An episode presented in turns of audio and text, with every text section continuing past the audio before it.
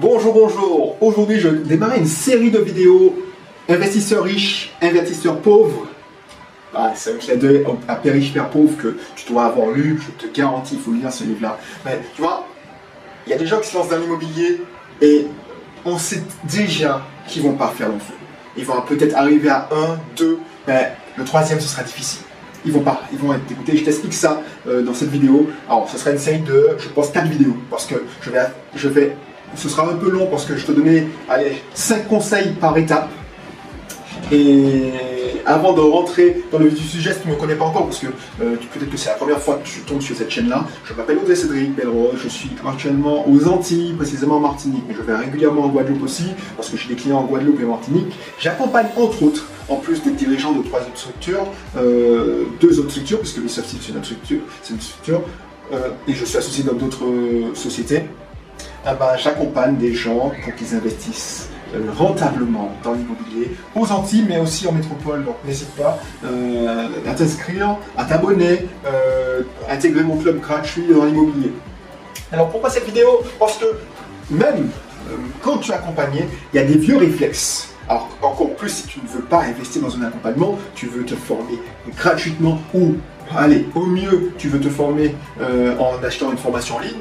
Il faut savoir que l'investissement locatif, il y a une grosse part de technique, il faut, connaître la technique, hein, euh, savoir évaluer un bien, euh, connaître une bonne affaire, mais il y a une grosse part d'émotionnel, la gestion de ses émotions justement, et d'état d'esprit. Avoir le bon mindset. Et ça, tu peux pas l'avoir. Même si tu as entendu une formation de développement personnel, tu peux pas l'avoir. Chasser le naturel, il revient en galop en, en regardant juste des formations en ligne. Tu penses que tu l'as, tu penses que tu as, augmenté, tu as, progressé. Oui, c'est facile de, progresser quand on parle de, pas grand chose. Moi, je dis parce que je, suis passé par là, c'est pour ça. Euh, mais plus tu, tu, vas augmenter, plus tu vas voir que tu vas pouvoir, euh, tu n'as pas fini, il n'y a pas de ligne d'arrivée.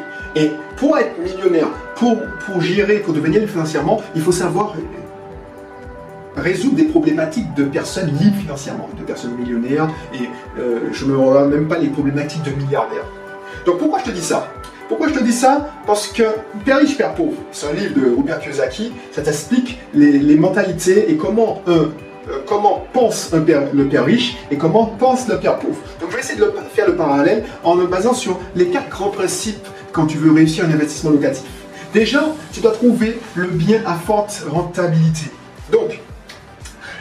Tu sais, le, l'investisseur pauvre, alors c'est pas que je, je, quand tu es pauvre et riche, hein, mais c'est, pour faire le parallèle et pour que tu comprennes. L'investisseur pauvre va se focaliser sur le prix uniquement et la rentabilité. Ça c'est chiant, alors que le riche va définir un projet adapté à ses contraintes et ses valeurs. Quand j'explique ça, les gens ils se disent mais c'est quoi? Mais en fait, je vois pas mal de personnes, de wannabe investisseurs, qui, qui font à tout va, ils, vont voir leur banquier. Ils disent qu'ils vont faire un investissement locatif. Qu'est-ce que je peux avoir comme enveloppe? Et ensuite, ils se focalisent et ils ne définissent pas le projet.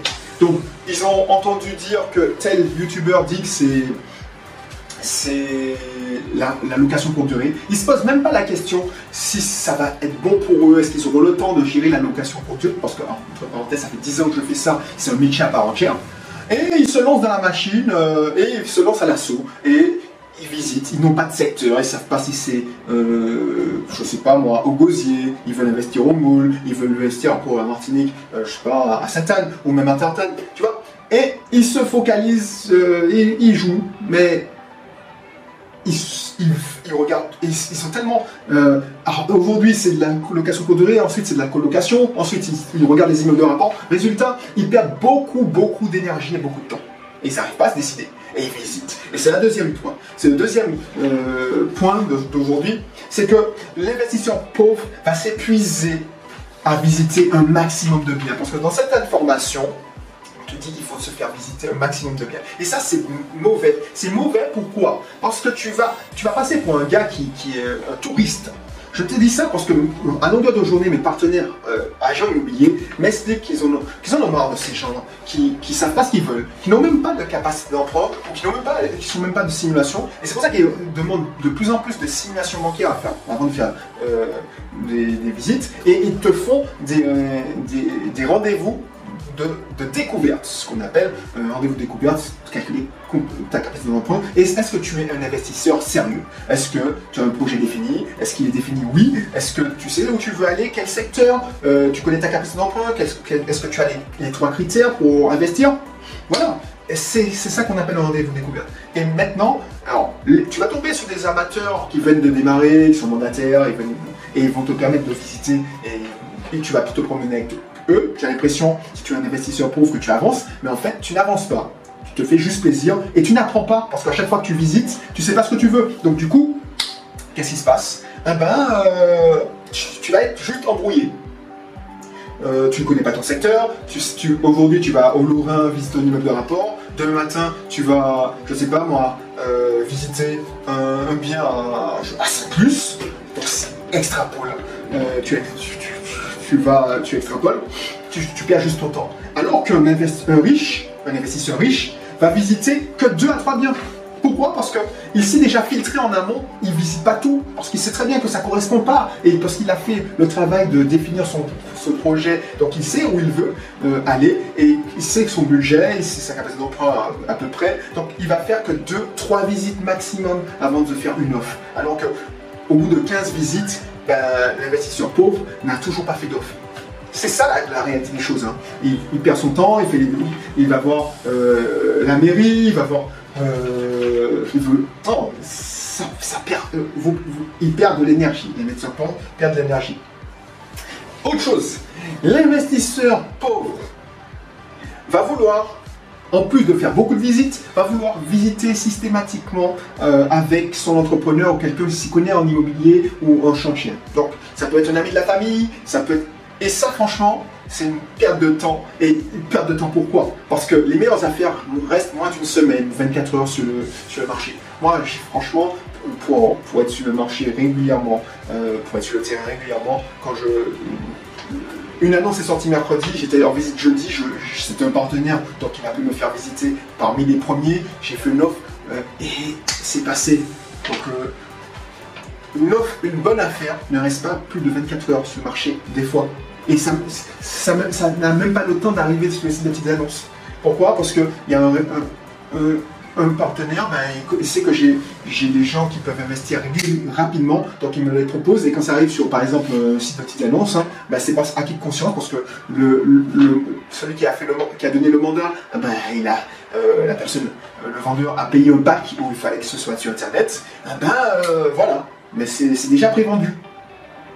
Donc, si tu attends de visiter et tu dois déranger euh, ton artisan, pote ami qui s'y connaît un peu euh, systématiquement et tu, n'as pas de secteur, tu le fais arriver à Trinité, ensuite tu le fais arriver au Marin, ou tu le fais arriver à DA, ou tu le fais arriver jusqu'au Moule ou à Saint-François, ben, le mec il va faire ça une fois, deux fois, mais il sera moins disponible. Donc si tu ne peux pas te positionner sans faire d'offre, comme un investisseur riche qui sait plus ou moins combien ça va coûter la rénovation, parce qu'il a défini son projet, il sait à peu près combien ça coûte, Peut-être qu'il est accompagné, voilà, s'il n'a pas encore la connaissance, puisque l'investisseur riche privilégie son temps que l'argent qu'il va, va investir en plus.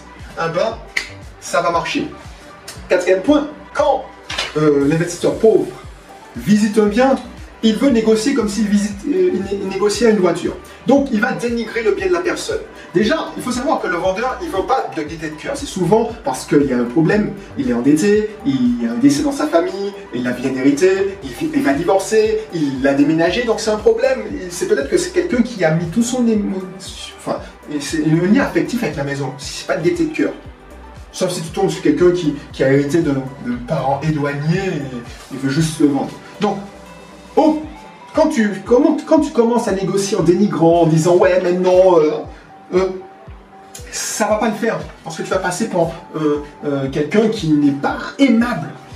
Alors que le riche va pouvoir justement se montrer respectueux. C'est ça le truc. Se montrer respectueux, donner son avis, faisant pointer, oui, bon, ok, montrer son, enthousiasme pour le bien, parce qu'en en fait, il n'est pas fatigué de visiter, il n'a visité que trois. Trois biens, euh, et puis s'il prend la peine de visiter, c'est qu'il a 90% de chance, allez, 60% de chance de faire une offre. Parce qu'il va commencer à visiter du prioritaire au moins bien. Donc, euh, c'est pour ça que ça va faire la différence. Donc, du coup, si mis bout à bout, rien que dans la première phase de trouver le bien, euh, l'investisseur riche va, va, économiser pas mal de temps et pas mal d'énergie. Donc, euh, ça, ça qui va, ce qui va qui va faire la différence. C'est l'économie d'énergie, c'est même pas une économie d'argent, c'est l'économie d'énergie pour pouvoir recommencer. Donc, du coup, cinquième point, et ce sera le dernier point de cette première partie, il y en a quatre, c'est une série de quatre parties, euh, de quatre vidéos. Ben, l'investisseur pauvre, ce qui va se passer, c'est qu'il va faire une, offre vachement agressive parce qu'il pense qu'il a bien créé le bien, euh, euh, il ne connaît pas son marché.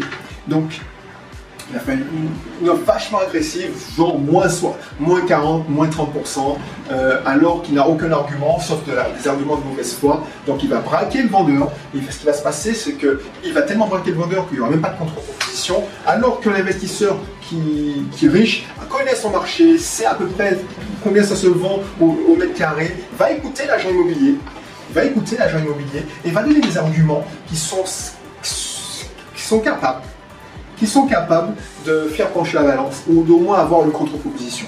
Donc, s'il doit faire une offre au prix, parce que c'est déjà le, prix, ben, il fera l'offre au prix, il va se positionner, il connaît le marché, il a fait ses classes où il est bien accompagné.